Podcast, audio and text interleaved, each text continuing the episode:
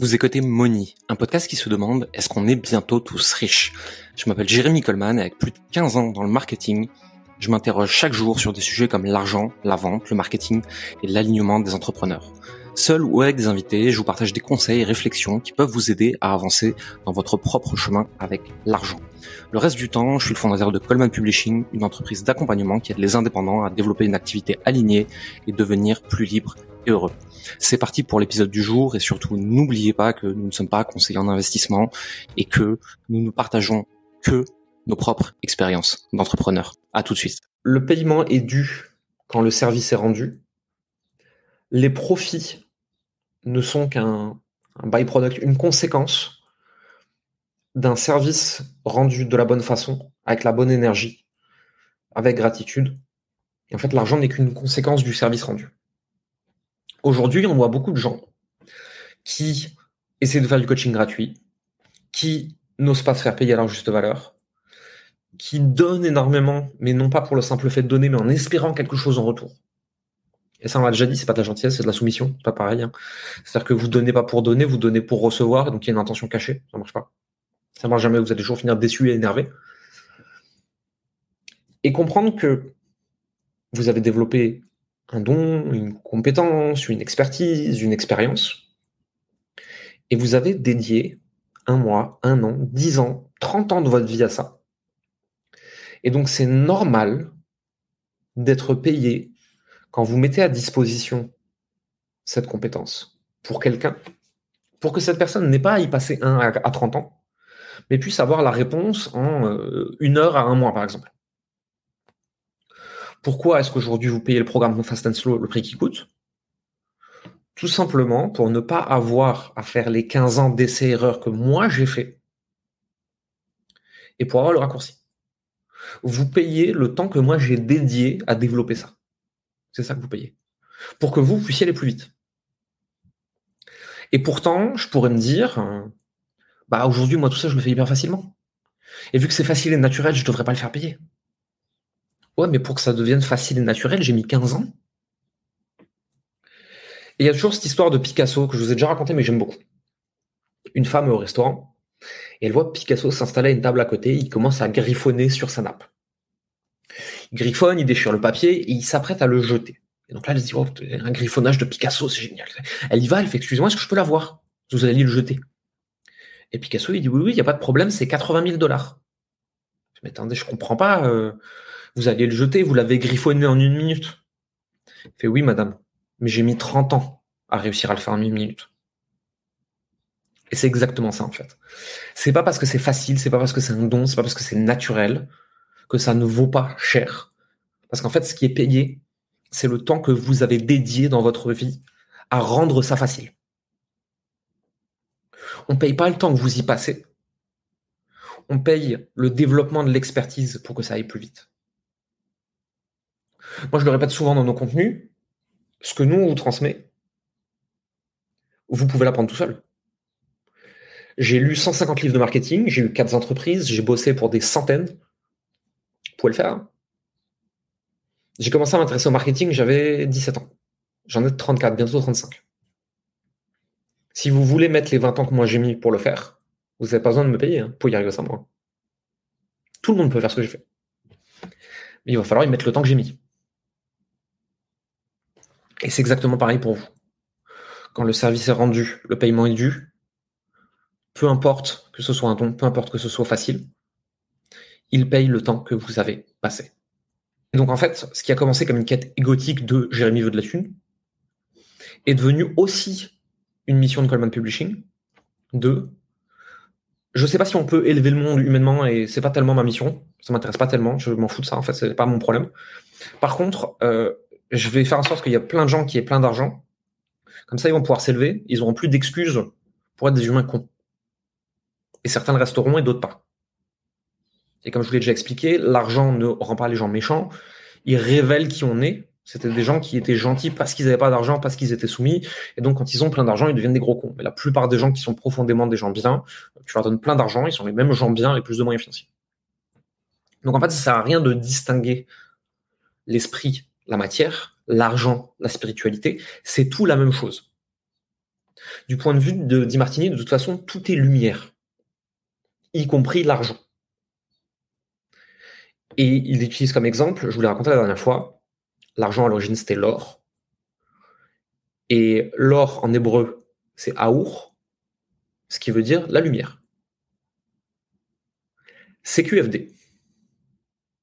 C'est euh, vous êtes payé pour le coût de non-résolution, pour la vitesse de résolution, etc. C'est-à-dire que qu'est-ce que ça me coûte de passer le temps qu'il faudrait pour le faire seul? Quand vous venez chez nous, vous payez le fait de ne pas y passer 20 ans.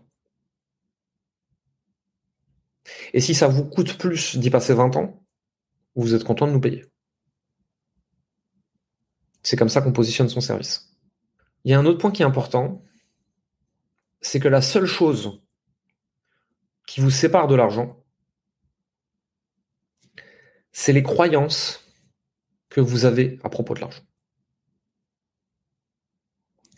Aujourd'hui, n'importe qui est capable de déployer dans sa vie et développer et d'attirer et de fabriquer de la richesse. Pas n'importe qui fera un milliard, hein, ça c'est sûr et certain, mais n'importe qui est capable de générer des revenus conséquents par rapport au monde actuel.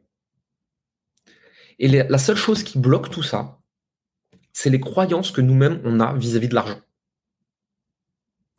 C'est parce qu'on a certaines pensées au niveau de notre offre, au niveau de se faire payer, au niveau du prix qu'on décide, au niveau de notre relation avec notre famille vis-à-vis de l'argent, la relation avec nos amis, le prix des choses. Est-ce que l'argent c'est bien? Est-ce que l'argent c'est mal? Est-ce que c'est spirituel? Est-ce que c'est matériel? Est-ce que c'est l'ego? C'est toutes ces croyances-là qui nous séparent de l'argent et rien d'autre. J'ai enregistré une interview à Paris euh, avant-hier et je lui disais s'il n'y a pas d'ascenseur social aujourd'hui dans le monde et que les gens qui sont tout en bas, ils n'arriveront jamais tout en haut, c'est certes parce qu'ils ont une vie difficile, oui, ok, mais pas, c'est pas ça le plus important. Le plus important, c'est qu'ils ont rien autour d'eux qui leur montre que c'est possible, qui leur télécharge de nouvelles croyances sur l'argent, un nouveau logiciel de pensée, et qui leur permet ainsi de voir les, opportunités. C'est ce dont on parlait, c'est la normalisation du succès. Si je suis entouré de gens qui n'ont pas d'argent, qui sont pas à l'aise avec ça, ça va être mes croyances aussi. Et plus que ça, pour pas me faire ostraciser du groupe, ce qui est une peur ancestrale préhistorique, je vais être comme eux. Parce que je veux pas les juger, je veux pas qu'ils me jettent dehors. Donc je vais pas changer mes croyances. Et donc soit je rejoins des programmes comme celui-ci, soit je trouve un nouvel entourage, soit, et c'est encore une autre solution, moi ça c'est un truc que j'ai recommandé à des gens qui sont pas bons en vente, en marketing parce qu'ils aimaient pas ça. Je fais en sorte de passer plus de temps dans ma journée avec des gens qui ont des croyances positives là-dessus qu'avec des gens qui ont des croyances négatives. Et pour ça, par exemple, imaginons vous passez, je sais pas moi, trois heures par jour avec des gens qui sont tétanisés de l'argent. Bah, regardez des vidéos de gens qui sont à l'aise avec pendant quatre heures. Et donc, vous avez passé plus de temps avec des gens à l'aise avec l'argent que de temps avec des gens pas à l'aise avec l'argent.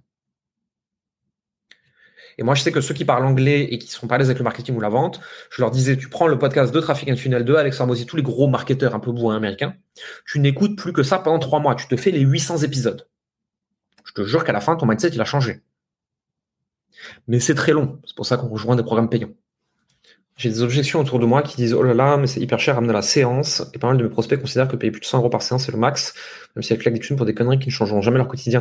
C'est normal. En fait, à partir du moment où ils le ramènent à la séance, euh, ils le voient dans un écosystème de prix, ils le voient comme une dépense. On vend pas un kilo de patates, on vend la résolution d'un problème. Et en fait, c'est aussi la façon dont tu l'amènes, dont tu l'expliques, dont tu pitches ton offre, dont tu la présentes, qui va faire est-ce que les gens dans leur tête ramènent à la séance ou pas? Créer un écosystème autour de ton offre créer une offre avec des choses dedans, etc., qui font qu'on ne peut plus ramener à la séance. C'est pour ça qu'à l'époque, on utilisait un truc, mais qui a été euh, détourné par les marketeurs, comme d'hab, de façon unique, tout cela. Je sais de quoi je parle. À l'époque, on faisait ce qu'on appelle du stacking quand on présentait l'offre. Et donc, par exemple, je sais pas, sur une offre à 10 000 euros, on disait 10 euh, séances de coaching, 1000 euros. Un programme de 10 heures de vidéo, 2000 euros. Une communauté de gens hyper inspirants, machin, 1000 euros bonus 1, 500, bonus 2, 500, bonus 3, 500, machin. Total, 9500 euros, barré, prix 2500. Et là, en fait, vu que tu additionnes des choses, les gens ne peuvent plus ramener à la séance. C'est en ajoutant des choses partout autour que tu fais en sorte que les gens ne puissent plus ramener l'idée à la séance. Ils peuvent plus diviser le nombre de séances par le prix. Donc rajoute des livrables, rajoute si tu veux un groupe, rajoute un suivi, rajoute plein de choses comme ça, ce qui font que c'est plus possible d'apposer ça face à de la séance.